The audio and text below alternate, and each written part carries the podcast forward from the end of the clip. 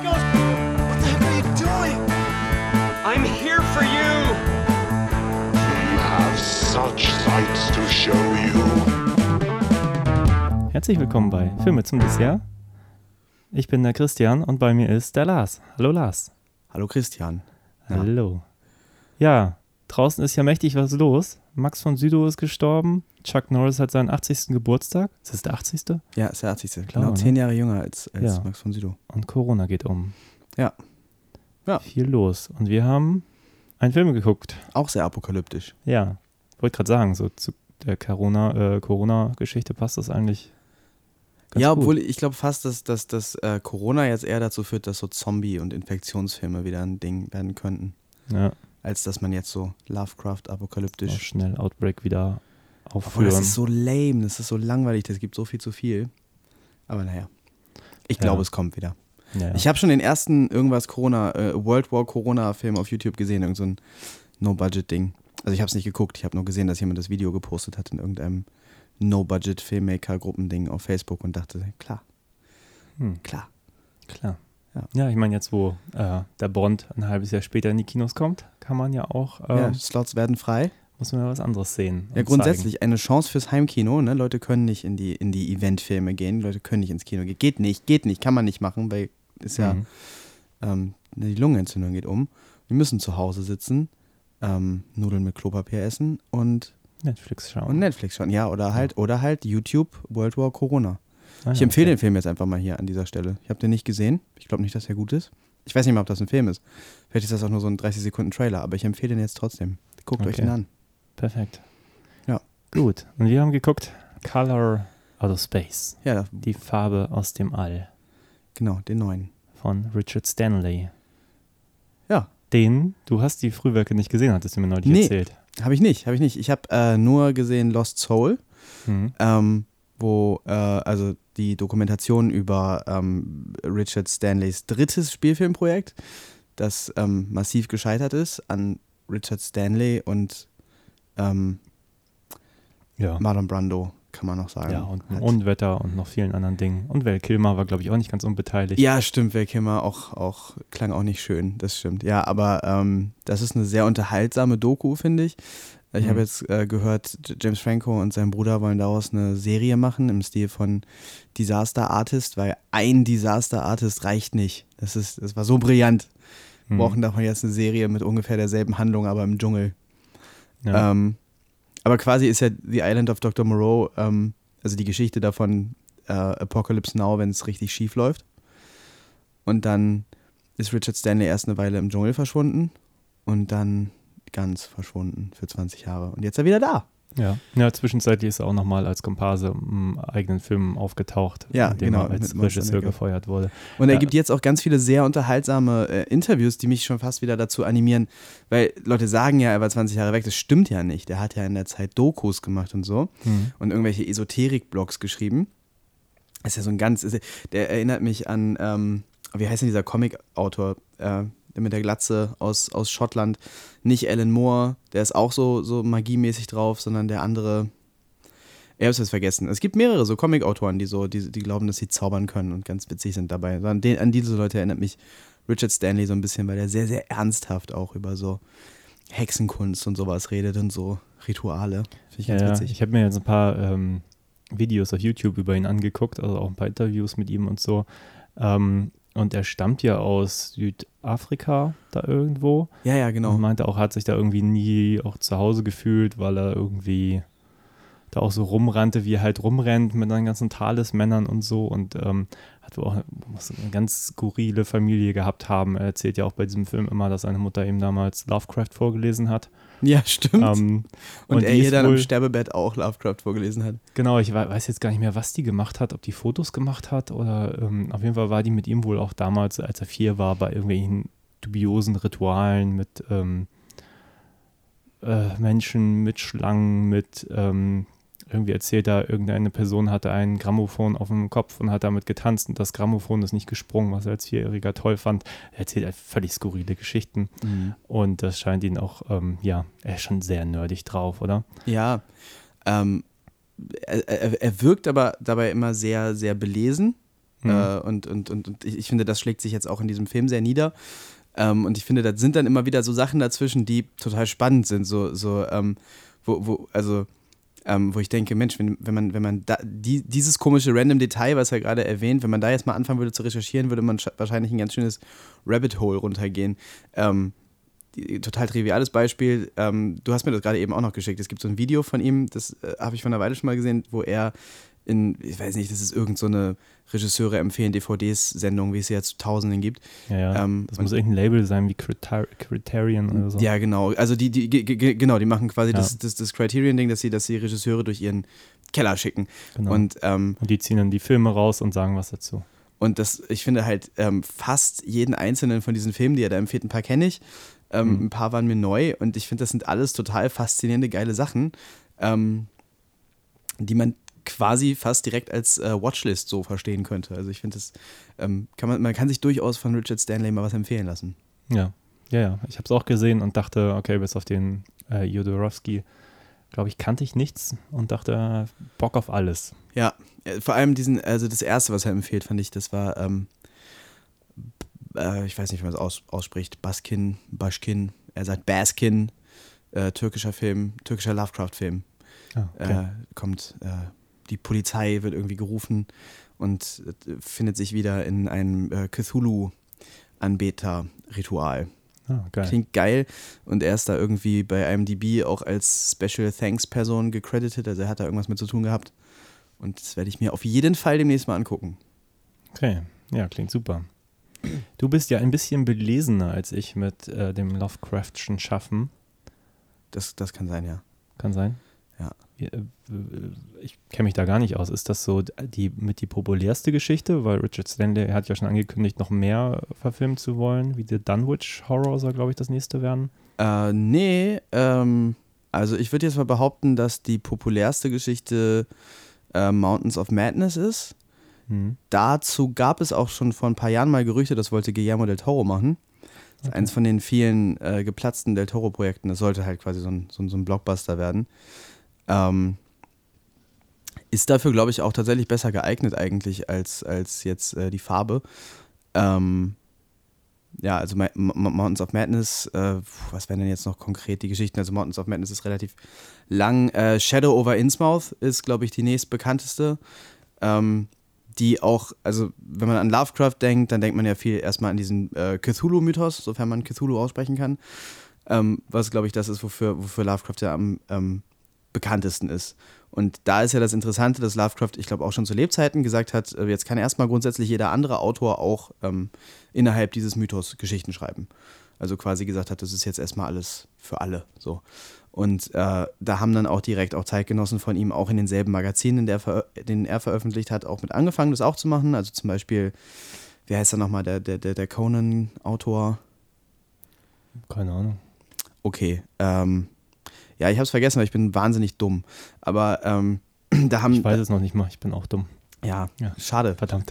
Ja, das Dumme zu viel. Filme, zu viel Filme geguckt. Äh, Ähm, nee, aber ähm, also da haben, da haben dann Zeitgenossen direkt äh, mit, mit angefangen. Ähm, in diesen Magazinen sowas wie Weird Tales oder so, die sind dann halt äh, äh, erschienen regelmäßig mit oder so Kurzgeschichten drin.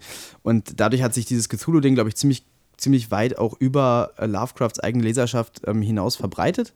Ähm, weil da ist nämlich ganz interessant, vielleicht nochmal zu ähm, bedenken, Lovecraft ist kein besonders guter Autor.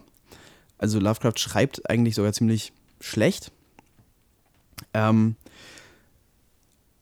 aber viele andere Autoren haben äh, seine, seine Mythologie und die ganzen Grundgedanken, die er da hatte, ähm, aufgegriffen von Anfang an.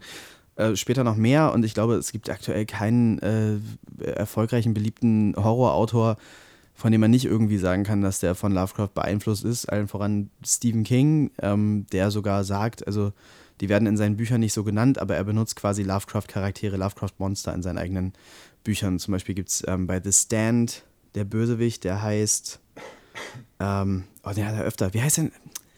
Ich habe gerade irgendwie Wortfindungsstörungen mit Namen. Der Böse in The Stand? Stand. Oh, ich habe das Buch vor über 20 Jahren gelesen. Ich weiß es echt nicht mehr. Ich kann Okay. nachschauen. Er hat, er hat jedenfalls, er hat diesen einen Bösewicht, den bringt er immer wieder. Ähm, und, und, und, und das ist auch der Böse in The Stand. Und der ähm, basiert auf ähm, dem Gott Nyarlath Nyarlathotep, den sich ähm, Lovecraft ausgedacht hat. Das kriechende Chaos. Ja, okay, das führt jetzt alles gerade nerdig sehr weit. Aber ähm, um zurück zu deiner Frage zu kommen, nein, das ist nicht die, äh, die, die beliebteste oder bekannteste Lovecraft-Geschichte. Ähm, ist bestimmt in den Top 5, vielleicht Top ja. 10. Ähm, ist in der Geschichte von Lovecraft wesentlich äh, unfilmischer, weil äh, Lovecraft hat diesen Approach an äh, Kurzgeschichten, also Lovecraft hat sich selber als, äh, Lovecraft war selber ein ziemlicher Snob und er hat sich selber auch ziemlich ähm, über seinem Genre gesehen und er hat viel ähm, sein, seine Geschichten so geschrieben, als würde irgendein Wissenschaftler jetzt ein akademisches Papier verfassen über die Sache, über die er jetzt gerade eine Geschichte schreibt. Und das heißt zum Beispiel, die, ähm, die Geschichte von der Farbe wird eben nicht wie in Richard Stanleys Film aus der Situation der betroffenen Familie erzählt, sondern aus der Sicht ähm, eines Wissenschaftlers, der halt so ein bisschen was mit der Familie zu tun hat und zwei, dreimal dahin kommt. Und ich glaube, dann so im dritten Akt äh, sind sie dann wirklich darin verwickelt und, und, und ähm, müssen dann irgendwelche Monster bekämpfen. Aber bis dahin ist es einfach nur so, ja, und dann waren wir da und dann war das komisch und dann waren wir wieder in unserer Universität und dann haben wir da so ein bisschen gesessen. Es ist relativ dröge. Okay, wo wir bei dröge sind, weil ich habe nur den Trailer von dem, die Farbe gesehen, dem deutschen, der deutschen Version davon. Und da sind viele Wissenschaftler in einem Raum, die irgendwas analysieren. Hast du den jetzt gesehen oder hattest du auch nur. Äh, ja, also ich habe ähm, hab mehrere Versuche gestartet, den zu gucken. Äh, Richard Stanley redet in einem äh, Podcast äh, über den Film und sagt, der ist auch gut. Ein guter Film. Äh, Problem ist, dass er in Schwarz-Weiß ist und auf Deutsch und keine Creature-Effekts hat. Ähm, der hält sich inhaltlich näher an die Geschichte. Mhm. Ähm, also, da, das ist ein bisschen dröger, okay. ähm, bisschen ja, unspektakulärer, ist halt, geht halt mit seinem sehr geringen Budget um und setzt Lovecraft sehr eins zu eins um und galt, glaube ich, jetzt bis, bis, wahrscheinlich bis zu diesem Film als die beste ähm, tatsächliche Lovecraft-Umsetzung filmisch. Das ist ja auch äh, in, in, interessant. Also ich glaube, darauf wollte ich vorhin hinaus, als ich wirr in die Gegend geredet habe. Ähm, viele Leute kennen Lovecrafts Ideen nicht aus Lovecrafts eigenen Geschichten. So gerade filmisch gibt es wahnsinnig viel Lovecraft beeinflusstes Kino, ähm, das auch wirklich konkret mit dem Cthulhu-Mythos spielt, ähm, das aber mit Lovecrafts Geschichten überhaupt nichts zu tun hat. Das sind Originalgeschichten oder Geschichten von anderen Leuten. Oder meine erste Lovecraft-Geschichte, die ich gelesen habe, war das Buch Kult von dem ukrainischen Autor äh, Ljubko Dereš. Ähm, das ist nicht Lovecraft. Das ist ein, der war damals 15 in der Ukraine und er hat Geschichten geschrieben über äh, Leute, die ähm, mit dem Cthulhu-Kult in, in, in Berührung kommen. Das ist ganz interessant. Aber ähm, genau, also viel, man kennt, glaube ich, viel Lovecraft, ohne Lovecraft gelesen zu haben und ähm, die Farbe galt lange Zeit als eine der besten direkten Verfilmungen. Obwohl ich da sagen würde, es gibt eine Verfilmung von Mountains of Madness, die ist gehalten im Stil eines Stummfilms der 20er Jahre fängt relativ corny an, ist glaube ich auch irgendwie auf Mini-DV oder so gefilmt, also muss man sich ein bisschen reinschauen. Aber so zum Ende hin, das wird schon richtig geil. Ähm, würde ich persönlich vorziehen, finde ich besser, fand ich besser. Hat mir besser gefallen. Okay. Gut. Wollen wir vielleicht ähm, erstmal mit einer Inhaltsangabe des Films beginnen? Dass, ja, machen wir. dass Leute, die ihn jetzt noch nicht gesehen haben, wobei ich ausdrücklich vorschieben vor, äh, möchte, dass ähm, kann man auch, wenn man sich überraschen lassen möchte, auch jetzt kurz pausieren, kurz ins Kino, sich den angucken. Schadet nicht und dann weiterhören. Ja, Aber wir können natürlich auch einfach weiterhören und wir spoilern. Genau, wir erzählen erstmal, worum es geht. Es geht um eine Familie. Nicolas Cage spielt den Familienvater Nathan Gardner. Ähm, er hat eine Frau, deren Namen ich nicht weiß, und drei Kinder. Zwei Jungs, ein sehr junger, ein Mädchen dazwischen und ein oder Mädchen und Junge sind vielleicht auch relativ gleich alt, keine Ahnung.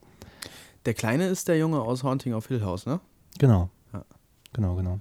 Ja, es ist ganz, ganz lustig. Ich bin die Besetzung eben einmal durchgegangen in der IMDB und die sind, haben alle irgendwie ähm, alle irgendwie so Genre-Filme irgendwie auf ihrer Vita. Also auch die Frau, von der äh, in den Interviews immer sagt, ah, die hat noch nie sowas gespielt.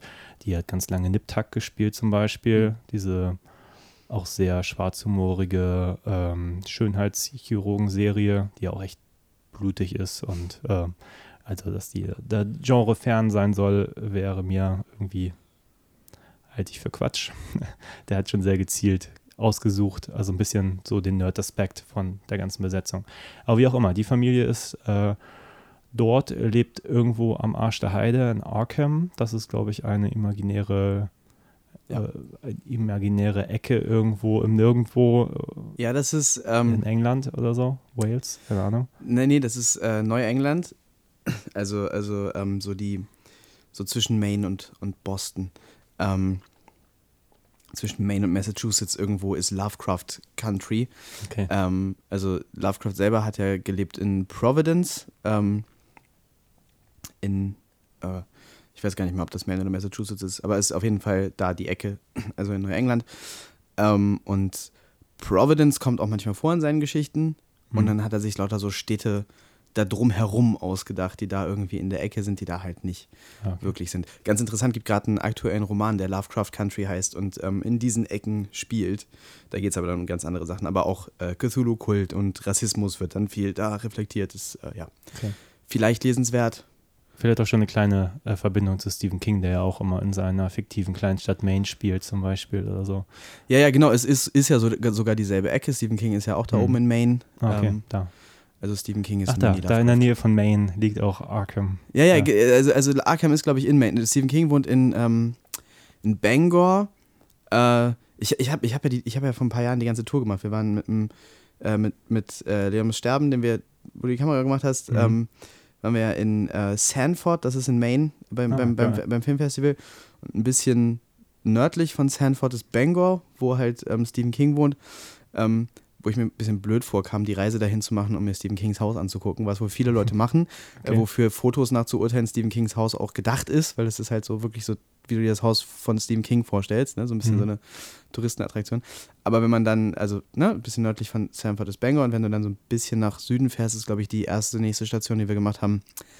Nee, ich glaube erstmal kommt Salem, das ist auf jeden Fall noch Maine und dann kommt Providence und dann kommt Boston. Ich bin mir nicht ganz sicher, ob Providence jetzt Massachusetts ist oder Maine, aber whatever. Die essen da alle Clam Chowder und Lobster Rolls, also alles dasselbe. Geil. Ja. Ja. Ist schon gruselig da auch. Hm. Okay. Okay. Also sind halt immer so Fischer, Fischerstädte, ne? so kleine, kleine Fischerorte, auch gerne so ein bisschen abgelegen. Es geht immer, um das, immer um das Böse in so Kleinstädten. Das Hm. geil. Geil. Ah gut, aber zurück zur Familie. Also wir haben ähm, die Familie dort lebend und ähm, ich überlege gerade, passiert am Anfang irgendwas groß, was für den weiteren Verlauf wichtig ist? Eigentlich nur, dass die Tochter... Meteorit. Genau, also damit geht es eigentlich los. Der Meteorit stürzt ab und ähm, ist dann da und der Meteorit ähm, wird eins mit der Umgebung und verändert alle Menschen und ähm, beeinflusst ähm, die Gesundheit, den Geisteszustand, ähm, komische, pinke oder farbige Pflanzen entstehen, nämlich äh, Pflanzen mit der Farbe aus dem All. Und die Tomaten werden größer, aber schmecken nicht mehr und so weiter und so fort. Ähm, da drin haben wir dann noch einen Wissenschaftler, der eigentlich da ist, ähm, die Wasserqualität zu untersuchen und dann auch relativ schnell feststellt, ah, was auch immer das mit den Meteoriten auf sich hat, äh, das Wasser sollte man lieber nicht trinken, weil die Leute werden ein bisschen seltsam um ihn herum. Ähm, dann haben wir einen Einsiedler im Wald, gespielt von Tommy Chong. Ich musste erstmal nachschauen, wer das eigentlich ist, aber sagt der Cheech und Chong noch was? Ach was. Das ist Wirklich? Chong aus Cheech und Chong. Also er spielt ja auch quasi dann eine alte Version von seiner Ja, ja, genau. Das sind so Rolle. die Kifferkomödien so von 78 und 80. Also viel Rauch um nichts. Jetzt raucht überhaupt nichts mehr oder wie sie auf Deutsch alle hießen. Waren für mich damals so interessant, weil sie eine 18er-Freigabe hatten. Als ich den geguckt habe, habe ich gedacht, äh, was soll das so? Aber ich war jetzt noch nicht der Kiffer-Typ. Sonst hätte ich es wahrscheinlich auch geil gefunden. lustig. Also, aber das ist jetzt ein anderes Nee, Thema. aber das ist Tommy Chong, weil ich habe neulich so ein, aus einem Interview noch auf Okay. YouTube gesehen und alle so, ah, Tommy Chong spielt mit. Ich war nur so, Tommy Chong, habe ich noch nie gehört. Ich habe tatsächlich während dem Film überlegt, ob das irgendwer Spezielles ist. Ich hatte jetzt eher auf einen ähm, Musiker oder so getippt, weil das so ein schlechter Schauspieler war. ja, Aber das macht Sinn. Das macht Sinn. das ist Das er ist auf jeden 70er Fall. Jahre Comedian. Cheech Chong, der Ja. Chong. Ähm, ja, genau. Das ist, äh, was, ja, dann passieren halt Dinge. So. Ja. Ich glaube, da können wir aber gleich lieber drauf eingehen, wenn wir über die einzelne Situation sprechen, glaube ich, weil Ja. ähm, der Inhalt ist jetzt nicht so relevant in seiner, In seinen Einzelheiten. genau. Ja.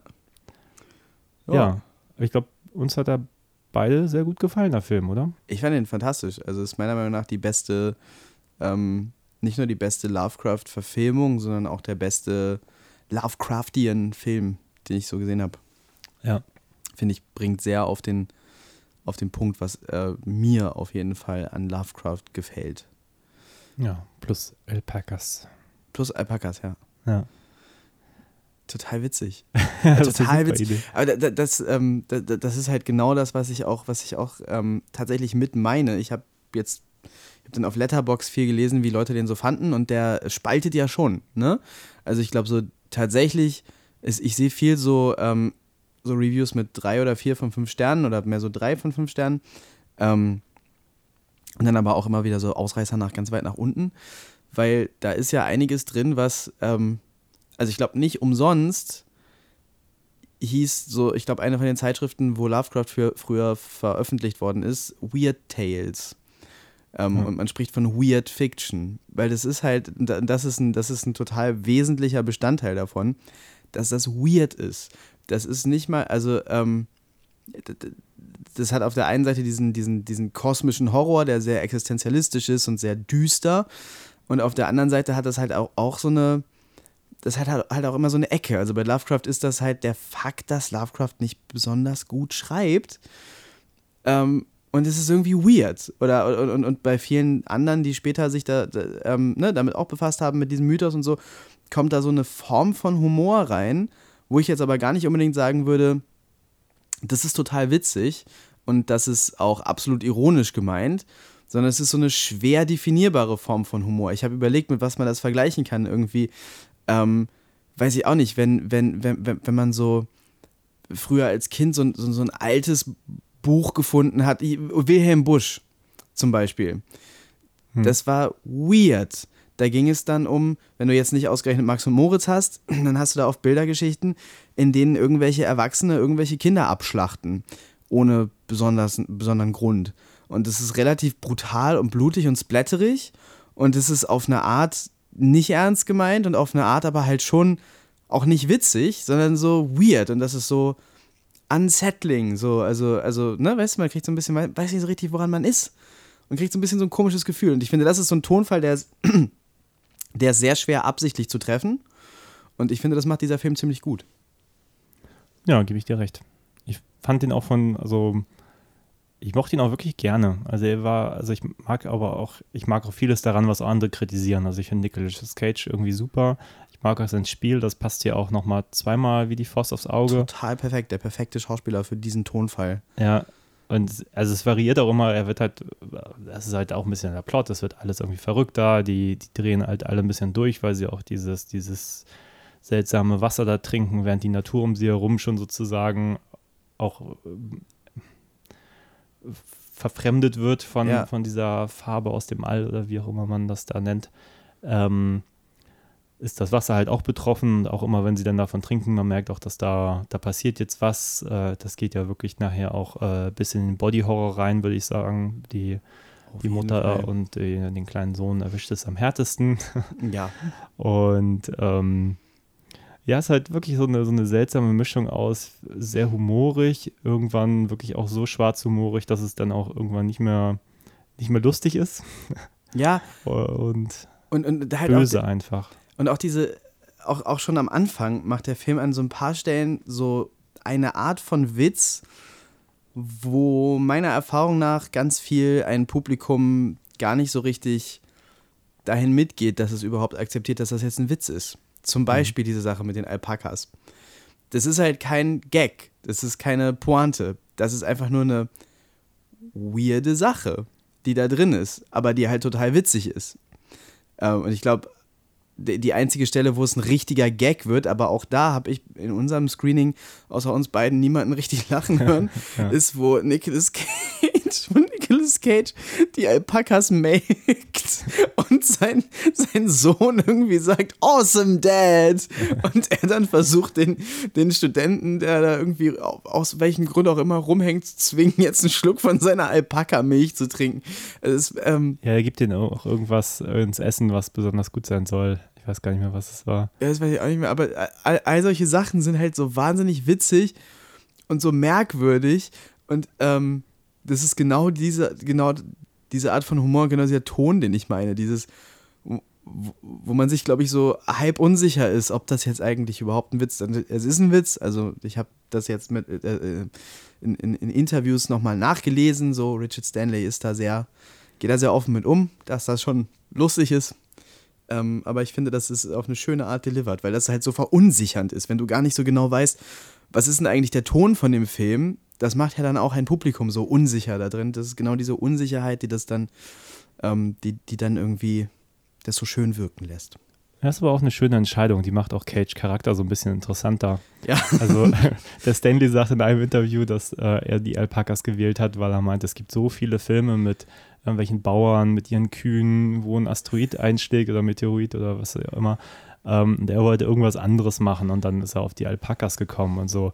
Aber dadurch, dass es halt so, so eine, so eine auch so eine skurrile Tierart ist, die da auch einfach nicht, nicht äh, heimisch ist, macht das natürlich total viel auch mit Cage Charakter oder mit dem Nathan, den er spielt, ähm, der sich einfach für Alpakas entschieden hat und dann auch nachher so, oh Gott, die Alpakas und noch ein bisschen, bisschen Panik und sie hat einfach mehr als jetzt vielleicht äh, es glaubhaft gewesen wäre, wenn es normale, in Anführungszeichen, Kühe gewesen wären. So. Das ist halt sehr Ja, schön. Und die sehen auch einfach mega cool aus, die Viecher. So. Er sagt auch tausendmal, wie teuer die Alpakas waren.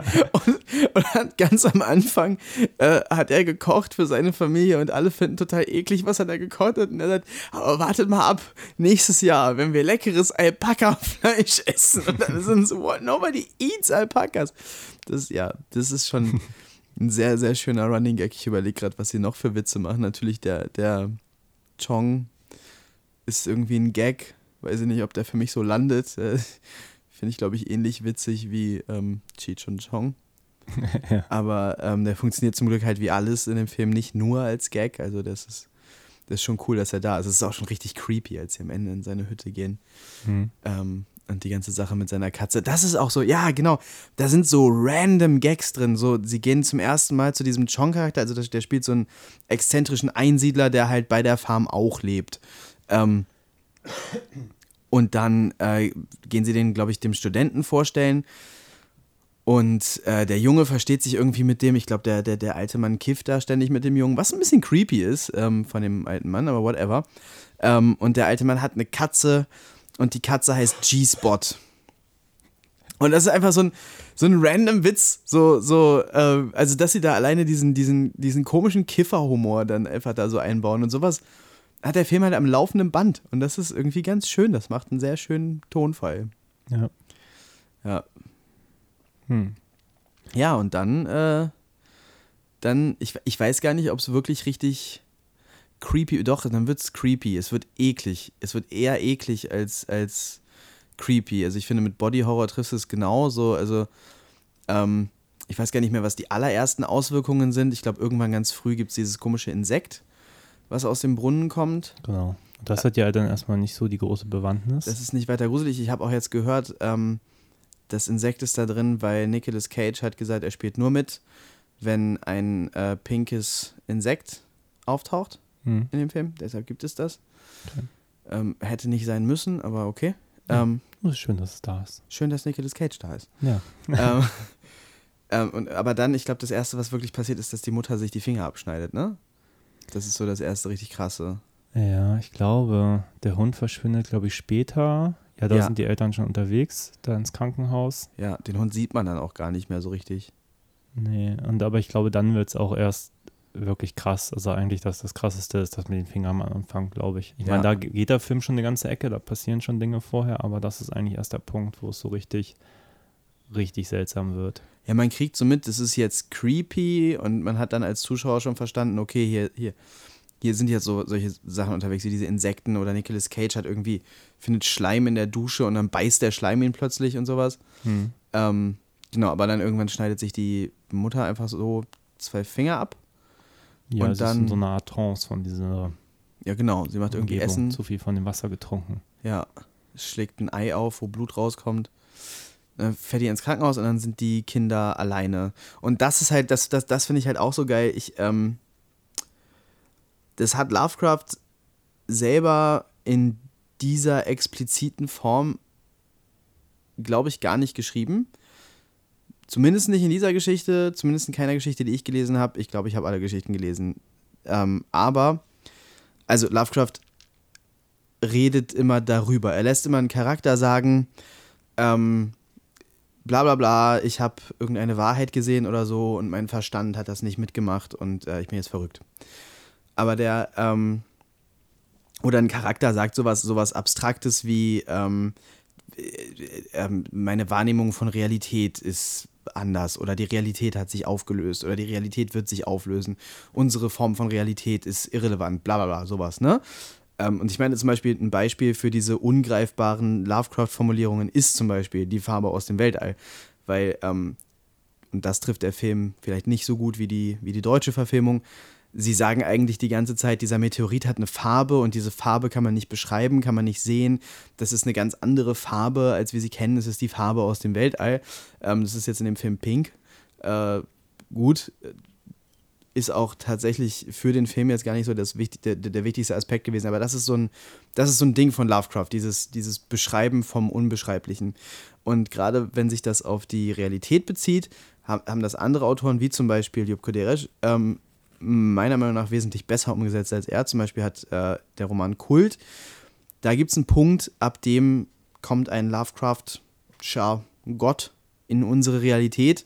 Und da, wo das passiert, löst sich die Realität quasi auf und Deresch setzt das um, indem er die komplette Form von seinem Roman auflöst. Dann ähm, machen Sätze keinen Sinn mehr, dann gibt es Seiten, auf denen nur drei Sätze stehen, dann wird, äh, wird irgendwann Plot und Handlung ersetzt durch Pink Floyd-Zitate und es wird immer abstrakter und endet irgendwann einfach. Ähm, okay. und das, finde ich, hat dieser Film, und das ist wieder so ein Punkt, der glaube ich, ähm, der, der glaube ich für viele wie ein Fehler wirkt. Ähm, ich finde, das hat der Film super gut umgesetzt. Also da passieren viele Sachen, ähm, sie sagen es auch irgendwann in der Handlung, also es, der Film macht schon klar, dass das ist, was passiert. Irgendwann sagt, glaube ich, äh, der Sohn ähm, die, irgendwie alles, alles mögliche, ähm, was, wie hat er das gesagt, irgendwie Time bends around this place, bla bla bla. Ähm, aber genau, das äh, plötzlich macht der Film und was die Charaktere machen, aber also es ist nicht einfach nur, dass die Charaktere verrückt werden und die Sachen, die sie machen, keinen Sinn mehr machen. Der Film macht auch immer weniger Sinn. Da sind auch Sachen drin, die, die wirken erstmal wie ein Plotfehler und die machen das Ganze noch komischer und das trägt halt dazu bei, zu, diesem, zu dieser Auflösung von, von Form und Realität. Und solange wir ab, ab dem Moment eigentlich, wo die beiden Eltern äh, wegfahren, um die äh, Mutter verarzten zu lassen, erstmal erleben das die Kinder und es wird einfach weird. Und ich glaube, die, die Tochter fängt an, sich wahnsinnig aufzuschneiden und solche Sachen. Und dann ähm, sind die irgendwie verteilt auf diesem Grundstück und, und die, die, die, Handlung zerfasert erstmal, weil es nicht so richtig eine Handlung gibt. Die irren einfach irgendwie durch die Gegend und das ist alles komisch. Ähm, später kommen die Eltern wieder und das wird eigentlich nur noch viel intensiver. Sie wenden sich alle irgendwie gegeneinander und ähm, es kriegt alles so was Hypnotisches und, und, und, und zieht sich so komisch und, und ist halt super merkwürdig. Ähm, und dann kommen irgendwann die Leute von außen, also der Student, der am Anfang kommt, der kommt irgendwann mit einem Polizisten. Dann wird es wieder straight, dann wird es wieder quasi ein Film mit einer Handlung und dann ähm, fühlt sich Zeit auch wieder normal an. Aber bis dahin hat das fast so was Hypnotisches und ich finde, setzt das wunderbar um, dass das dann so super surreal wird und dass hier halt quasi, genau, Realität und damit eben auch ähm, filmische Erzählstruktur so ein bisschen zerfasert. Finde ich ganz geil.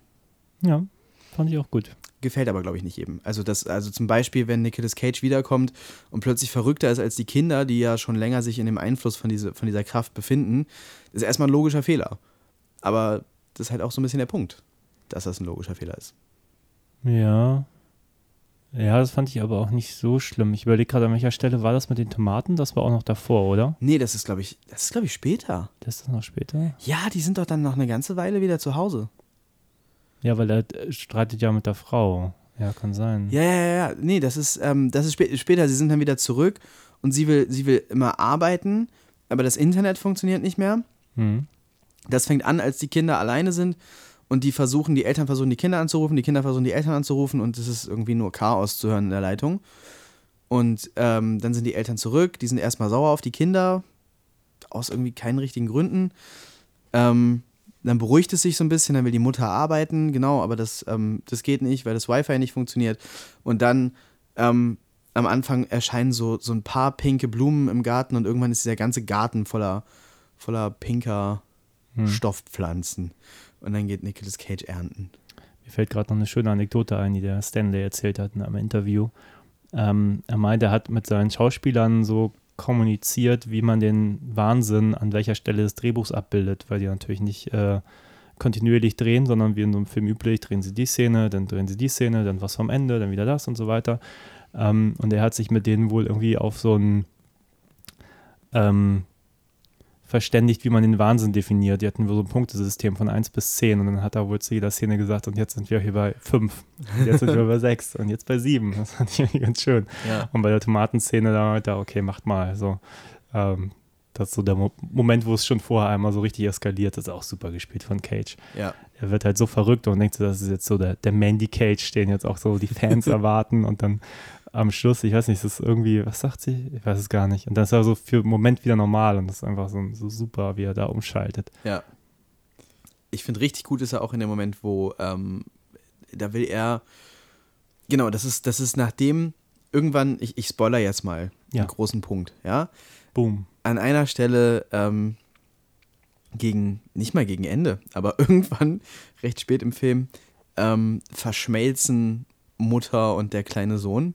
Der ist auch so abgefahren, ne? Da nimmt er diesen, diesen Kinderdarsteller aus, aus Haunting of Hill House, wo alle sagen, der ist ja so unfassbar niedlich und macht dann einen der grässlichsten Body-Horror-Momente der letzten zehn Jahre mit diesem Kind, um es dann damit zu beenden, dass Nicolas Cage ihm ins Gesicht schießt. Ja. Ähm, schon rundum relativ ballsy. äh, Ich hätte auch nicht gedacht, aber er sagt auch in einem Interview, der Junge war da wirklich irgendwie an der Mutter dran gemacht. Ich denke, was zur Hölle? Ew. Man sieht davon ja auch nichts. Nee. Das hätte jetzt auch echt einfach nur eine Maske sein können. Oder nee, der sieht da nur noch ganz komisch aus. ein Body-Double. bewegt sich da. Naja, aber ähm, genau, nachdem die verschmolzen sind, ich glaube, sie zeigen es dann noch eine Weile nicht, Hm. äh, was, was genau passiert ist. Aber nachdem es passiert ist, äh, will Nicolas Cage, was, was auch so, was so behindert ist, er möchte dann jetzt zum Krankenhaus fahren, damit jemand den beiden jetzt hilft. Und, ähm, und äh, dann, dann geht er ins Auto und das Auto geht nicht an. Und da ist er so, da ist er full on Cage. Das ist so Vampires Kiss-Modus. Ja. Ähm, das ist fantastisch. Das ist richtig gut und passt halt auch perfekt in diesen ganzen Tonfall rein. Ja, auch gerade gelesen. Ähm, Vampire's Kiss war ist wohl auch Stanleys Lieblingsfilm und er hat wohl zu ihm gesagt, äh, mach den Vampire's Kiss Mode. Also hast du gut erkannt. Ja, ja ähm, was mir noch aufgefallen ist, hast du Vampire's Kiss gesehen? ja, schon ein Weilchen her, aber ja.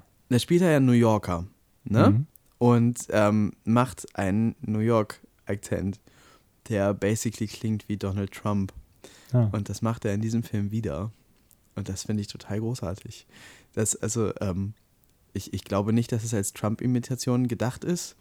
Obwohl Stanley irgendwie versucht, so weirde politische äh, Botschaften nachträglich in den Film rein zu interpretieren.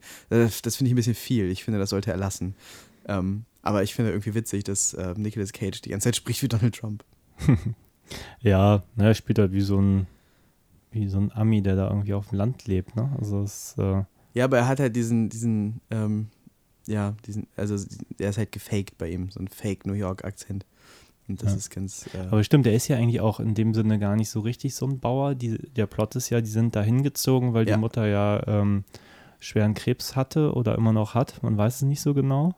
ja, Ähm, sie, genau, sie sind da hingezogen und es ist irgendwie die Farm von seinem Vater und whatever. Und an irgendeiner Stelle sagt die Tochter zum, äh, zu ihrem Bruder, ähm, Dad did too much acid in the 70s, so that's why he's weird. okay. Und so, also genau, er scheint, ähm, er ist kein Bauer. Hm. Das ist ja auch, das ist ja auch so ein bisschen sein, Äh, da hat er ja auch so ein bisschen, ähm, da, hat, da hat er ja auch so ein bisschen Komplexe mit, dass er, dass er ähm, kein Bauer ist und wahrscheinlich kein guter Bauer äh, und dass er damit wahrscheinlich versagen wird. Da gibt es ja dann irgendwie, hat dann eine Gesprächsszene mit seiner, mit seiner Frau und sie reden darüber, dass sie äh, dem Ganzen nicht genügen werden oder er vor allem irgendwie dem Bild von seinem Vater, whatever, ist auch relativ egal, ich, aber sie erzählen es halt irgendwie, deren, deren Hintergrundgeschichte. Aber es ist dann ganz schön, nachdem der Meteorit da gelandet ist, kommt dann das Fernsehen. Und als das Fernsehen kommt, ist der Meteorit schon verschwunden. Und sie interviewen ihn und sie stellen ihn halt dann in dem Interview dar wie so ein, halt wie so einen kompletten dummen Bauern, ähm, der wahrscheinlich besoffen war und, und, und irgendwie ja. totales, totalen Quatsch redet. Und es ist so geil, wer dann vor dem Fernseher steht und sich darüber ärgert. Und das, ja, das, ja, das, das ist eine schöne Comedy-Szene. Ja, aber das Interview ist super, wenn sie ihn dann fragen, haben sie was getrunken? Und er so, ja, hm, ja, vielleicht. und er sagt ja, ich, ich, mag mal einen Bourbon und dann wird unten einge, eingeblendet irgendwie ähm, bla bla bla Gardner, ähm, Amateur Farmer slash Bourbon Connoisseur. ja. Ja, doch, stimmt. Auch, ja, der ist halt stellenweise wirklich humorig so. Eben als, ja. als du nach Beispielen suchtest, ist mir nicht so viel eingefallen. Aber ja, da gibt es einige von so. Ja, ja doch, sind einige halt wenig so richtig Gags, aber halt einige Sachen, die so, die so weird sind, aber halt ein bisschen ja. lustig. Ja, so. die Alpakas sind eigentlich immer lustig, wenn ja. sie erwähnt werden oder gezeigt werden. Also ich fand es super witzig. Ja, alleine, alleine diese ganze Idee, also dass er halt da so, so komische Details reinpackt. Ich finde das halt total geil und ich habe mich sehr darüber gefreut, äh, einen Film auch auf diesem Budget-Level zu sehen, äh, der das einfach mal macht, weil ich habe das tatsächlich so es gibt so ein paar. Es gibt so ein paar Filme auf so der, der Trash-Film-Schiene, die sowas ähnliches machen. Aber es ist hier halt nicht so bad it's good. So, es ist gar nicht erst schlecht. Es ist halt lustig. Hm. Nur halt ohne, dass es ein Gag ist. Und das finde ich geil. Ja, es ist immer ein bisschen schade. Ich habe äh, ein bisschen mal geguckt wegen Box Office und so und was der Film gekostet hat bin mir nicht sicher, ob man diese Zahlen von der IMDB da wirklich für bare Münzen nehmen kann. Danach hat der Film 6 Millionen gekostet, was mir sehr wenig vorkommt, weil ich fand, der sah, äh, sah schon echt gut aus. Die Effekte waren sowohl die äh, Handmade äh, Splatter-Effekte als auch die CGIs fand ich irgendwie alle rundum gelungen. Ich mochte den, den Soundtrack fand ich fantastisch. Oh ja, der war sehr gut. Mir fällt jetzt gerade der, der Komponist nicht ein, aber der hat auch irgendwas Geiles gemacht vorher. Ähm, wie gesagt, die Schauspieler sind weitestgehend relativ namhaft. Ähm, jetzt außer Cage jetzt niemanden, dessen Namen man jetzt so aus dem FF irgendwie sofort kennt, aber zumindest alle irgendwie große Fernsehserien, alles irgendwie bekannte Gesichter. Ähm, ja, also es sah für mich nach einem großen Film aus und im Kino fand ich, wirkte da auch und auch die Effekte machten sich nicht lächerlich und so. Wobei bei den Creature-Effekten hatte ich schon manchmal den Eindruck, die haben sie auch, um den Effekt ein bisschen zu erhöhen, auch dann schnell gezeigt und nicht mhm. dann lang draufgehalten und so. Aber war für mich eine echt runde Sache. Also.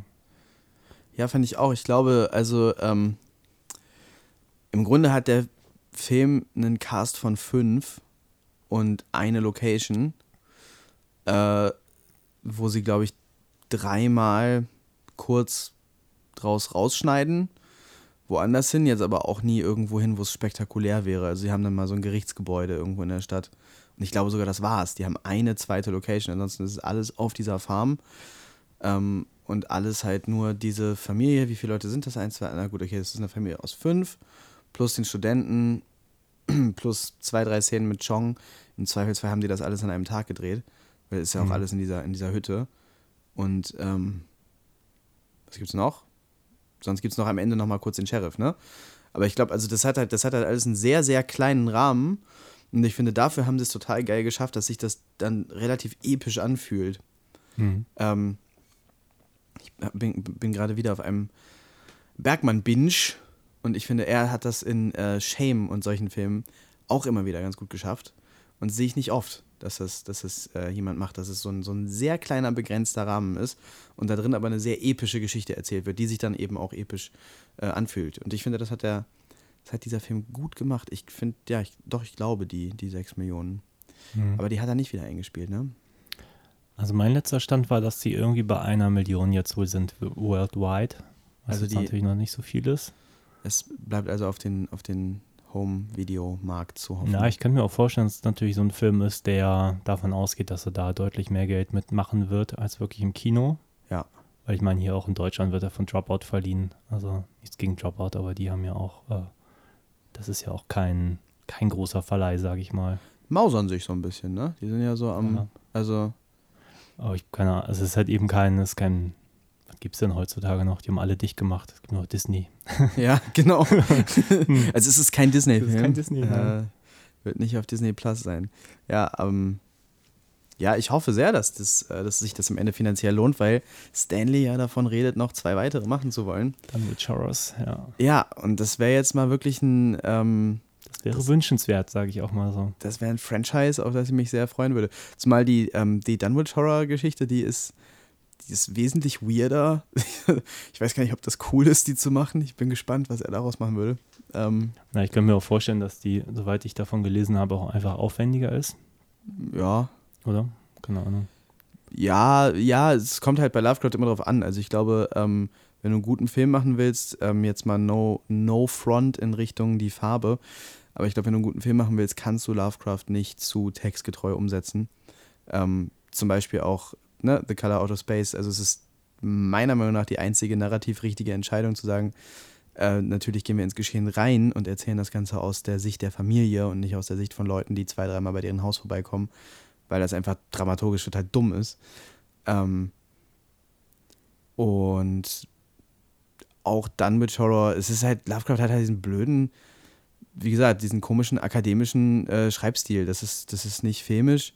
Man kann das immer nur so als Blaupause nehmen und sagen, ja, okay, ähm, welche, welche Perspektive nehmen wir da ein, was erzählen wir da und was verändern wir da, damit das ähm, irgendwie interessant wird. Ähm, also ich denke, da kann man, ja, je nachdem, was man daraus macht, könnte aufwendiger sein, könnte auch nicht aufwendiger sein. Keine Mhm. Ahnung.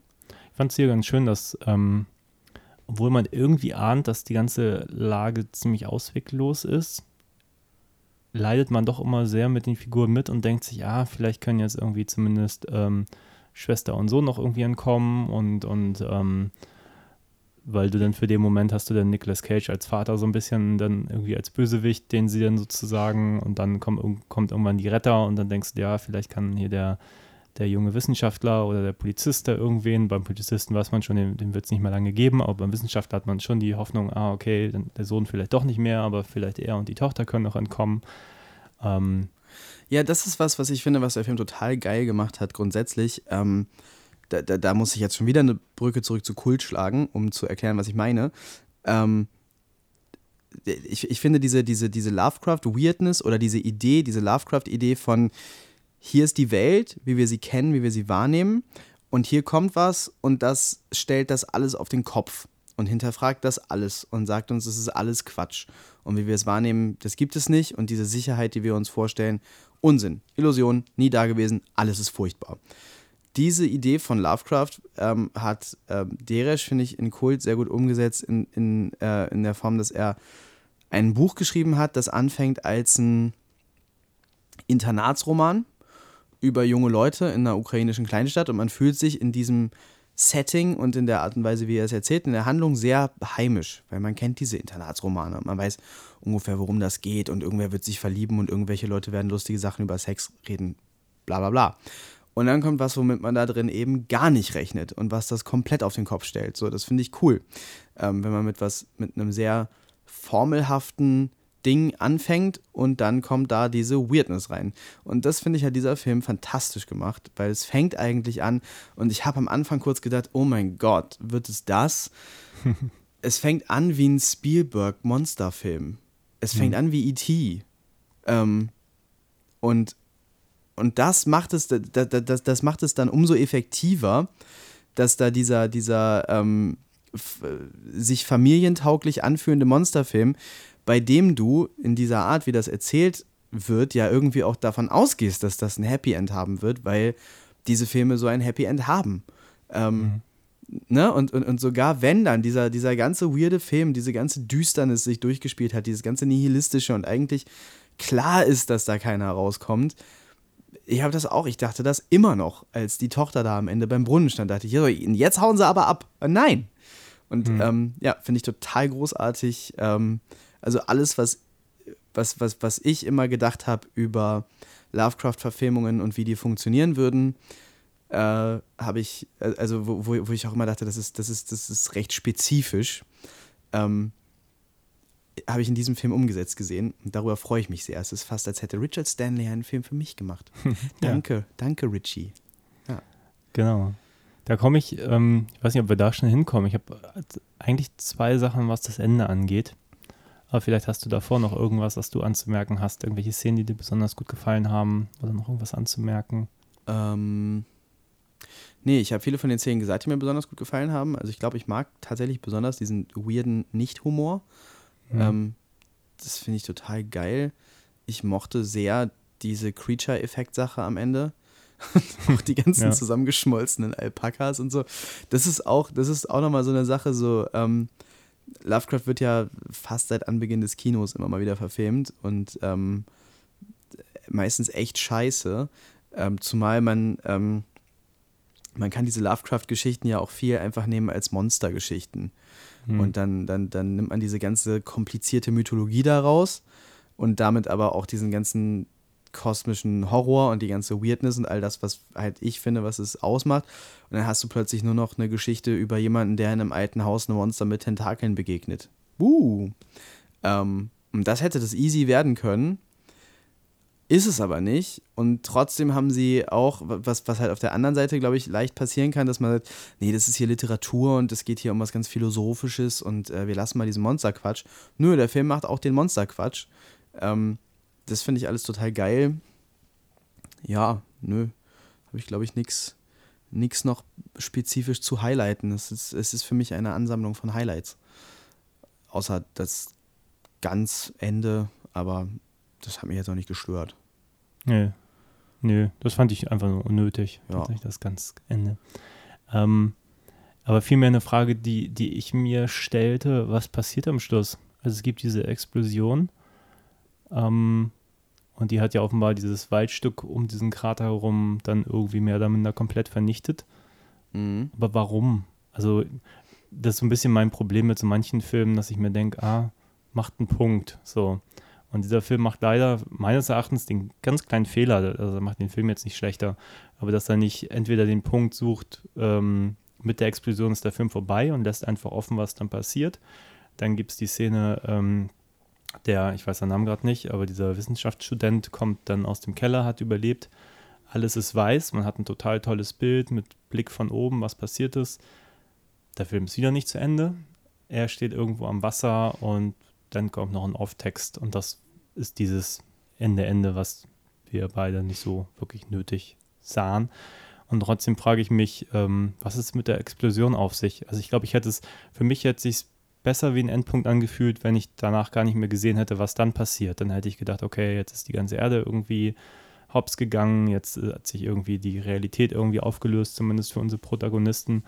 Und am Schluss das wieder in der Welt so zu verorten als großen Krater, frage ich mich aber, was, was ist the point so? Ja, das stimmt. Ich glaube auch, also ich finde die, ähm, ich glaube, es ist gut, dass es die Explosion gibt, einfach weil äh, das ein Film ist, ähm, der auch in ein bestimmtes Genre gehört und mit einem bestimmten Publikum funktionieren muss und man sich für ein Finale von einem Film was erwartet, was nicht weiter antiklimaktisch ist.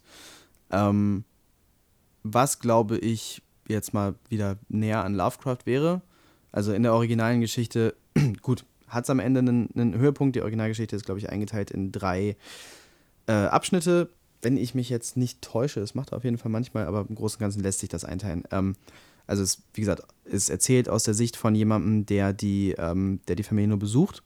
Manchmal besucht, der die, der die kennt. Ich glaube, der wird am Anfang dahin gerufen, um sich diesen Meteoriten mit anzugucken, nimmt davon ein Sample mit, das Sample verschwindet. Ähm, kommt dann dahin und kriegt mit, die werden irgendwie verrückt, die sind, die sind irgendwie beeinflusst von diesem Wasser, irgendwas ist schlecht mit diesem Wasser, ähm, welche von denen verschwinden, äh, Kinder verschwinden, die Frau wird irgendwie im, auf dem Dachboden eingeschlossen, wo wir eine Entsprechung von einem Film gesehen haben, nur in einer anderen Form. Ähm, und am Ende kommt er dahin mit, ich glaube, ein paar anderen. Und sie finden die Frau noch vor, die ähm, total wahnsinnig und irgendwie ein bisschen entstellt ist. Ähm, und die bringen sie um und ich bin mir nicht sicher, ob ich verstanden habe, was mit dem Jungen ist, aber auf jeden Fall, sie kommen einfach nur zu dieser Farm und alle, die da sind, sind halt irgendwie degeneriert und sie töten die und fertig. Ähm, und es Okay. gibt da nicht groß was, was sonst weiter ähm, passiert. Ähm, dann ist es, also ich meine, die Geschichte ist nicht wirklich verbunden mit dem Cthulhu-Mythos. Ähm, einmal vielleicht kurz, was der Cthulhu-Mythos ist. Der Cthulhu-Mythos ähm, ist tatsächlich ein kompletter Mythos mit Göttern und Schöpfungsgeschichte und lauter, lauter verschiedenen Geschichten kann man sehr tief drin einsteigen.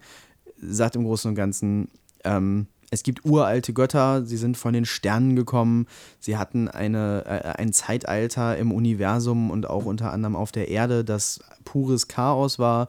Und äh, die Realität war ganz anders. Und dann ähm, jetzt schlafen diese Götter. Und jetzt können wir in unserer, jetzt können wir hier das Gefühl haben, dass wir in Sicherheit leben, aber in Wirklichkeit schlafen die nur und irgendwann kommen die wieder. Und dann gibt es immer wieder äh, diese Kulte, die ähm, mit diesen Göttern irgendwie in Kontakt stehen. Äh, viel spielt sich ab in Träumen, weil Cthulhu zum Beispiel, der große Obergott von denen, schläft unter äh, der Meeresoberfläche. Äh, Meeresober, komisches Wort. Äh, aber im, in Träumen kann man mit ihm in Kontakt treten und es gibt eben die Traumlande, The Dreamlands übrigens. Das ist ein Projekt, was der Macher von der Farbe äh, machen möchte. Ja. Also auf Lovecraft basierend, sieht nach Abenteuerfilmen oder so aus. ähnlich, ne? Ja, genau. Äh, ich habe da vor einer Weile das Crowdfunding zugesehen, sah cool aus. Ähm, genau, also äh, ne, das sind alles so, so Aspekte davon. Und diese Sache mit einem Meteoriten, wo dann Leute drumherum verrückt werden, ja, das ist thematisch ähnlich. Ähm, das, also das, natürlich, da Lovecraft das geschrieben hat, wird es da auch auf jeden Fall reingehören. Das ist auf jeden Fall ein Meteorit, der in irgendeiner Verbindung mit diesen Göttern steht.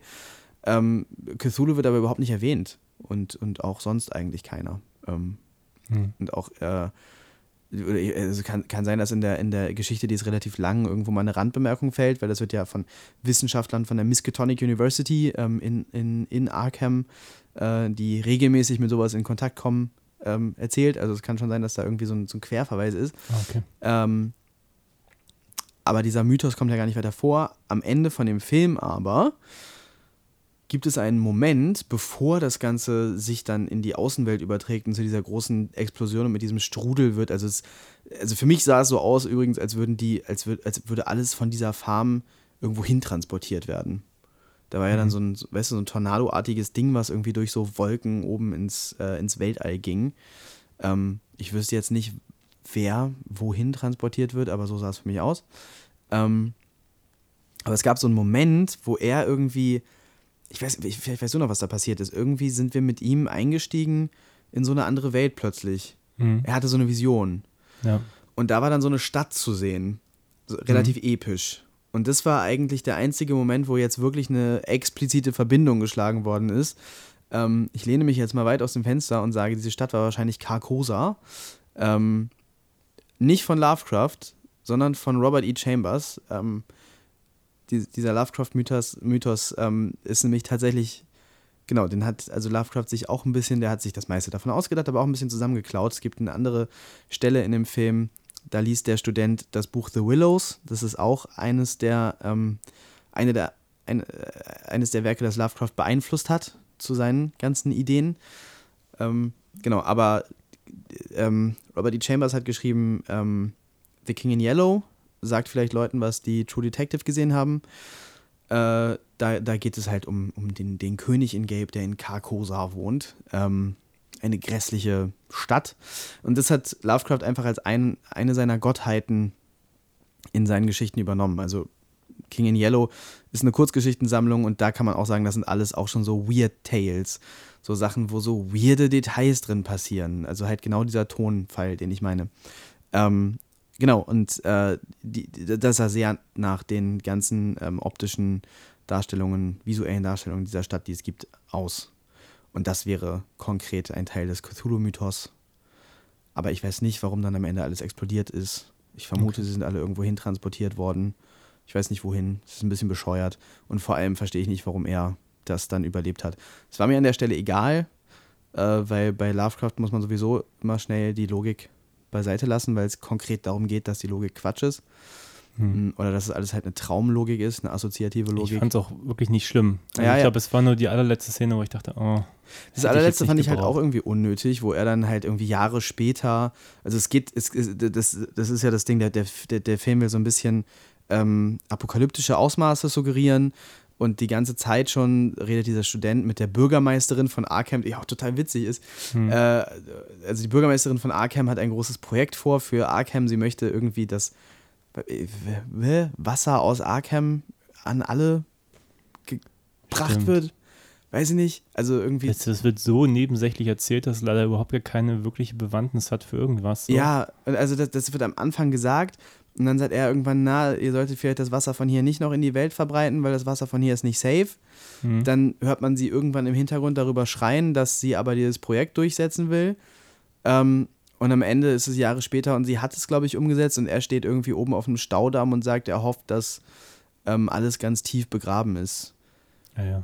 Der Äh. wird das Wasser weiter nicht trinken. Ja, also, ähm, genau. Also das Ganze am Ende, finde ich, muss auch irgendwie echt nicht sein. Äh, sie hätten das äh, von mir aus gerne mit dieser Explosion beenden können, weil whatever. Aber ähm, da wird es dann so ein bisschen, aber na, Ja. war mir auch egal. Waren dann noch irgendwie 30 Sekunden hinter einem großartigen Film. Ja. Ja. Aber wie fandest du ihn dann? Den Film? Ja. Ich finde ihn total großartig. Ich fand den, also wie gesagt, äh, ist, ähm, ist, als hätte jemand alle, also wenn, wenn, wenn ich eine Checkliste machen müsste, was wichtig wäre für eine Lovecraft-Verfilmung, Hm. dann hätte äh, Richard Stanley die, glaube ich, komplett abgehakt. Ja, cool. Und das, das äh, finde ich, finde ich geil. Freut mich sehr. Wie fandest du ihn? Auch sehr gut. Also ich habe, muss ich gestehen, nicht so richtig viel erwartet. Ja, ich auch nicht. Ähm, Ich dachte, der wird lame. Also ich hatte halt vorher auch so, so lauwarmes Feedback dazu gelesen und dachte, ha, das wird wahrscheinlich nicht so. Ja, und ich habe wirklich nicht viel erwartet. Also ich habe ja sein, sein, sein Frühwerk ein bisschen gesehen. Also was heißt Frühwerk? Er hat ja zwei Filme gemacht. Einmal Mark 13 Hardware, was damals ein bisschen so ein B-Film Terminator Rip-Off war. Also schon mit Qualitäten, also macht Spaß, den zu gucken, aber so mehr war es in meiner Erinnerung nicht. Dann hat er den Dust Devil gemacht, wo es auch, ich glaube, jahrelang Rechtsstreit drum gab und auch zig verschiedene Fassungen und so. Ähm, den fand ich persönlich immer sehr, sehr langweilig. Also tolle Momente, tolle Bilder. Es geht um irgendeinen so Serienkiller, Schrägstrich Dämon in der Wüste. Also viel Tolles dran, aber irgendwie ein Film, mit dem ich irgendwann nach 45 Minuten mir irgendwann die Augen mal zufallen. Kann ich machen, was ich möchte. Ich werde es wieder versuchen, aber ähm, ich bin gespannt. Ähm, ja, und dann sein Dr. Moreau ist nichts geworden. Also beziehungsweise schon ein Film, den ich auch sehr lustig finde, aber es hat, glaube ich, mit seiner Vision nicht mehr viel zu tun. Ähm, und von daher kann ich jetzt nicht sagen, dass ich so ein Richard Stanley ähm, Verehrer bin, der ihn für ein so verkanntes Genie hält. Also ich glaube, er ist mega weird und dadurch, dass der Film mega weird ist, ähm, war eine gute Wahl für diesen Film. Weil ich glaube, sehr viel von ihm steckt da drin. Und nicht nur die Alpakas, sondern auch, ähm, er trägt ja auch die ganzen Talismänner und wenn er irgendwie spricht, dann, dann ähm, also auch wenn er, wenn er von der Insel des Dr. Moreau spricht, wenn er sagt, hier, und Val Kilmer kam und hatte seinen eigenen äh, Heiler dabei und, und äh, irgendwie einfach so auch ein bisschen so Paranoia und Verschwörung irgendwie in ihm drin, so. Ähm, sehr skurril. Nein, also von daher habe ich nicht wirklich viel erwartet. Ich habe Tage vorher auch noch einen Trailer für den Film gesehen im Savoy, der viel zu leise war, äh, wo ich dachte, oh, mal gucken, ob das was wird in ein paar Tagen. Stimmt, den haben wir ja zusammen gesehen vor, ähm, Ja. äh, was haben wir da geschaut? Parasite. Parasite, ja, genau. Ja, und, nö, und dann habe ich den gesehen und war begeistert. Also, Ich habe tatsächlich konkret wegen, was die ja als Werbeclaim benutzen, die sagen die ganze Zeit von den, von den, von den, von den Machern von Mandy, was ja nicht stimmt. Also meinetwegen sind das die Produzenten, aber der, Ne, ein Prozent, äh, Produzent. Also auch eine lange Ja. Liste mit Produzenten, Producern. Ich weiß auch manchmal gar nicht, was jetzt wer da gemacht hat und so. ja. Elijah Wood ist, glaube ich, auch dabei. Ah, Spectavision ist seine Firma, ne? Und Genau, die stecken auch irgendwie mit Mandy. Ja, whatever, aber auf jeden Fall bei Mandy ist ja die, die hauptkreative Kraft einfach der Mann, dessen Namen ich nicht aussprechen kann. Kannst du? Äh, ich kann ihn bestimmt aussprechen, aber ich habe ihn vergessen. Also, Okay. Also dieser Regisseur, der vorher Black Rainbow gemacht hat. Mhm. Ähm, und Mandy zum Beispiel äh, fand ich, fand ich, den, den, den fand ich zum Beispiel echt so mittel. Ähm, und ich fand den Trailer zu, zu jetzt diesem Film auch nicht gut und hatte erwartet, dass halt was kommt, was weder total schrecklich ist, aber eben auch nicht so gut. Ich dachte, das wird so mittel. So. Aber fand ich gar nicht. Ich fand den super. Habe Mandy auch noch nicht gesehen. Also ich hatte aber den Eindruck, den haben sie auch nur mit Wahnsinn und Nicolas Cage vermarktet und haben Ja, Mandy damit ist ihr halt- Publikum gefunden. Mandy ist sehr witzig. Ich habe aus irgendeinem Grund, ich glaube, das liegt daran, dass ich, äh, dass ich, ich ah, weiß ich auch nicht. Ähm, ich habe gedacht, der Film wäre irgendwie deep oder irgendwie experimentell oder irgendwie, weiß ich nicht, anstrengend, äh, anstrengend, besonders irgendwie arthausig. Ich habe irgendwas, irgendwas in der Richtung erwartet, irgendwas künstlerisches. Aber ist es gar nicht. Also wirklich überhaupt nicht. Also ja, der hat sehr, es ist visuell sehr distinktiv, aber es sind halt die Visuals eines ähm, Samstagmorgen-Cartoons. Also es sieht einfach aus wie ein He-Man-Cartoon. Vielleicht ein bisschen dunkler, aber es sieht aus wie ein He-Man-Cartoon. Die Handlung ist wie aus einem He-Man-Cartoon. Ähm, es ist, und es ist halt auch nicht, als würdest du die erste Folge von He-Man gucken, sondern Folge 103, ähm, die davon ausgeht, dass du die komplette Kontinuität kennst. Das ist so ein bisschen interessant, so. Ähm, und vielleicht fühlt sich das dann für ein paar Leute arthausig an, aber es ist halt wirklich einfach, als würdest du eine ähm, brutalere Version von He-Man auf Steroiden mit ein bisschen weniger Licht guck gucken. Und zwar Folge 103. Ähm, und das ist witzig, also es ist wirklich wahnsinnig witzig. Also Mandy ist für mich eine, eine Komödie. So, ich würde sagen, den guckt man am besten. Das ist so ein klassischer Partyfilm, weißt du? Das hätte man früher auf so Hauspartys angemacht. So hätte man hier diese, diese obskure Videokassette habe ich gefunden und das ist mit Nicolas Cage und das ist so total brutal, weißt du? Und dann hätten alle irgendwie einen, zwei Stunden lang gejohlt und gelacht. So ein Film ist das. So ein, so ein, so ein, so ein Film, wie ja in den 80ern so in der Trash-Action-Film-Ecke entstanden wäre. Aber ich, weiß nicht warum. Wahrscheinlich ist es, weil ich dumm bin oder so, aber für mich hatte der Film so eine Aura von was Arthausigem. Und Das ist es nicht. Und äh, finde ich aber bei zum Beispiel The Color, würde ich schon wieder sagen, ist schon wieder anders. Also klar, es ist ein B-Movie und ein Film, der Spaß macht und ein Film, der auch irgendwo mainstreamig funktioniert, aber da ist auch schon echt viel Arthouse drin und ähm, Richard Stanley ist sehr, sehr versiert in äh, Weird Fiction und da sind wahnsinnig viele ähm, äh, Verweise und, und äh, Sachen drin. Und Das, das gefällt mir alles sehr. Da ist einfach mehr Inhalt dran, mehr Fleisch. Mehr Fleisch an dem Film. Ja, Ja. ja. Na gut, das ist auch immer so eine Vermarktungsstrategie. Also ich glaube, man, man, ich weiß nicht genau, wie es abläuft, aber ich nehme mal an, die haben dann so einen Film gemacht und denken sich, okay, wie vermarkten wir den so? Richard Stanley, ja gut, die beiden Filme aus den 90ern kennen wirklich nur eingeschworene Fans so. Jemand, der irgendwie unter 30 ist, sowieso zweimal nicht.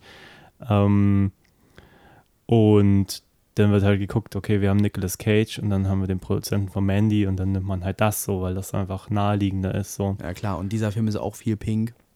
Ja, eben, man hat Ja. einen ähnlichen Look. Ich kann mir auch vorstellen, ich meine, klar, die sagen, dass das Pink ist auch gewählt, weil es so näher am Infrarot ist und so ein Kram und so. Ich finde, das ist so Aber- schön bei Richard Stanley, der kann so schön äh, Bedeutungen reininterpretieren in den Genau. Schwachsinn, der, den er macht. Also, Aber die können natürlich genauso gut gesagt haben, hey, das ist, wir müssen ihn vermarkten wie Mandy und wir brauchen die gleichen Farben. So, so Punkt. Keine Ahnung. ja, und es sieht halt auch geil aus. Ja, es So. sieht wirklich geil aus. Und das Lustige ist, ich habe ja ganz kurz in so ein paar, paar Videos über die Farbe gesehen, diesen schwarz-weißen und am Schluss wird es ja auch farbig und die nehmen halt auch pink. Ja. Also, naja, Ja, li- liegt wohl nahe die Farbe. scheinbar. Ja, gut, was Farbe willst du auch machen? Grün. Wäre lame. Ja. Ja. Naja, gut. Äh, abschließende Bewertung vielleicht. Ja, gut, also ich bin mega biased, weil ich bin halt totaler Fan von diesen Lovecraft-Sachen und freue mich sehr darüber, zum ersten Mal eine Umsetzung zu sehen, die äh, tatsächlich komplett dem entspricht, was ich mir persönlich vorstelle, wie es sein soll. Deshalb habe ich dem Ganzen jetzt 5 von 5 Sterne gegeben auf Letterboxd. Ähm, würde ich wahrscheinlich nicht machen, ohne persönlichen Bezug dazu. Aber so 4, 4,5 wären es für mich auf jeden Fall. Okay. Ja, ich habe in der IMDb habe ich auch 8 von 10 gegeben, weil ich den auch ähm, irgendwie rund fand und hat Spaß gemacht und ähm, ja, besonders irgendwie. Und ich glaube, das wiegt dann immer für mich noch ein bisschen mehr als jetzt noch irgendwie. Ja, tatsächlich, der ist sehr, sehr individuell auf eine Art, ne? Ja, Also kann ich jetzt, ich kann mir kaum, ich kann kaum sagen, der ist so ähnlich wie das. Nee, es ist immer so, so irrational. Ich meine, wenn ich ihn jetzt direkt vergleichen würde mit, was ich jetzt, Parasite, wobei man die schwer vergleichen kann, würde Ja. ich wahrscheinlich sagen, okay, Parasite ist vielleicht der noch bessere Film. Ja. Und trotzdem, glaube ich, jetzt so rein gefühlt ist jetzt aber der, der Color Out of Space für mich eigentlich der wichtigere Film, so jetzt für mich selber. Ja, für mich auf jeden Fall. Tatsächlich Parasite und, und, und der, das waren jetzt für mich auch direkt hintereinander. Die, ähm, ich glaube für dich auch, ne? Wir haben die, die ja beide Schon vor ein paar Tagen, ne? mit relativ wenig Ja, Abstand. Oder sowas. Ja. So die letzten zwei Sachen im Kino. Also Parasite fühlt sich halt classier an, ne? Ja. Aber dafür ist der auch zum Beispiel eindeutiger. So bei, bei The Color Out of Space, finde ich, kannst du noch rausgehen und noch über Sachen nachdenken und noch ein bisschen was entpacken im Kopf. Hm. Parasite, finde ich, war alles sehr klar. War alles sehr auf der Ja, das ist Leinwand. ziemlich auserzählt. Ja, genau. Ja. Ich finde es ganz schön, weil dieser Podcast wird jetzt gerade so tagesaktuell, dadurch, dass wir jetzt einfach mal zwei aktuelle Filme besprochen haben, während wir sonst immer nur so einen alten Scheiß irgendwie ausgegraben haben. Und ja, finde ich ganz cool. Gerade ist eine Lovecraft-Welle im Kino, ne? Ich habe gerade gedacht, so Lighthouse war jetzt auch gerade, sagen Leute, sei Lovecraftian. Ja, es gibt Versatzmomente, ne? Den hast, du noch gar nicht gesehen? Lighthouse? Ich ja, den nicht gesehen. natürlich. Hast du den, hast du den besprochen im Podcast? Nee, leider nicht. Ich Ja, habe ihn auf Filmfest gesehen Ja. und ja, das ist toll. ja ich fand ja The Witch so geil. Ich Sollten wir besprechen, sobald. Äh, Der läuft nirgendwo mehr. Nee. Es ist, und ich wohne ja, ich wohne ja in, in, äh, im Ruhrgebiet gerade und das ist halt kulturelles, Es muss ja bald eine. DVD geben oder Blu-ray oder sowas. ja. Aber ich, den hätte ich schon echt gerne im Kino gesehen. Ja, das war schon ganz geil. Der war auch, ähm, der war gritty, der war 4 zu 3, der war auch unangenehm und den irgendwie in so einem Cinemax zu gucken, das war schon ganz cool. Ja, also wenn noch irgendwo ein Screening ist, man sage mir Bescheid. Ja, wir gucken mal ins Programm. Gut. Ja. ja, schön, dass du da warst. Ja, Mal wieder. schön da zu sein. Und ja, Guckt dann alle The. Color Out of Space, damit Richard Stanley noch zwei weitere Teile machen kann. Ja, Der Film muss sich finanziell lohnen. Und wehe, ihr macht da irgendwelche illegalen Streams. Oder wenn ihr den illegal streamt, dann kauft euch hinterher ein T-Shirt.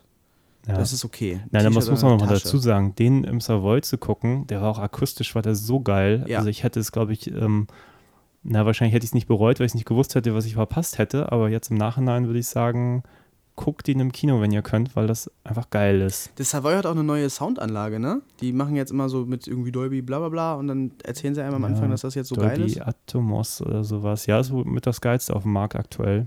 Ja, ich habe gerade ein Interview gehört mit Lee Wanell, ähm, der hat doch jetzt gerade The Invisible Man im Kino, wo er darüber redet, konkret über dieses neue Dolby-System und dass er dafür abgemischt ist und dass ähm, das auf jeden Fall ein Grund ist, warum er sich wünscht, dass Leute den auf jeden Fall im Kino gucken. Hm. Und bisher finde ich, wenn das, wenn das jetzt bei The Color ähm, ein Beispiel dafür sei, hat sich gelohnt. Ja. Alleine für den Ton. ja, ganz ehrlich, ich erkenne nicht, ob da noch irgendwie zwei Boxen mehr im Einsatz sind, aber es klang geil. Und allein Es war das laut und es war. Bass. Genau, Bass, Bass. Nein, das ist wirklich, der Film äh, hat so an Atmosphäre gewonnen, den einfach in einem geilen, lauten Kino zu sehen.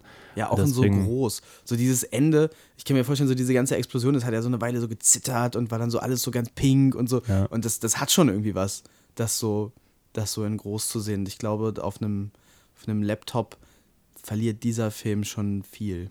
Ja, ich habe noch ein bisschen auf meinem iPad in den Soundtrack reingehört. Das war auch geil, aber ich war zu faul, Kopfhörer aufzusetzen. Aber damit wäre es natürlich noch ein bisschen geiler gewesen. Ähm, ja, aber äh, eine runde Sache. Auf jeden Fall reingehen. Ja. Gut, Gucken. dann machen wir mal aus hier. Einen schönen Okay. Abend noch. Tschüss. Auf Wiedersehen.